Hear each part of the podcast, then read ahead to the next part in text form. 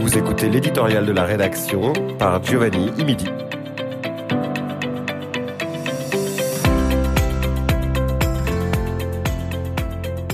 Célébrons la francophonie.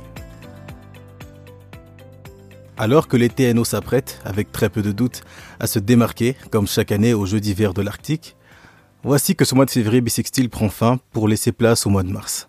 Le début de la fin de l'hiver, le mois de la femme, mais aussi le mois de la francophonie. Langue minoritaire, francophonie, fait français, que de mots pour exprimer une même réalité. Au TNO, cette réalité vécue est surtout représentée par près d'un vingtième de la population. Français au TNO participe également au patrimoine culturel canadien. Parler français, c'est aussi continuer de forger une identité francophone avec les autres pays utilisant cette langue, comme langue principale, ou non, tels que la France, la Belgique, la Suisse et de nombreux pays d'Afrique. Langue minoritaire, langue holistique, paradoxalement, rarement minorité aura été autant célébrée.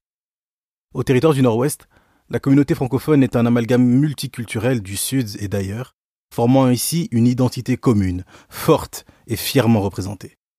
En ce début de mois de mars, élevons la voix, défendons les causes qui nous tiennent à cœur, faisons-le en français, célébrons la francophonie.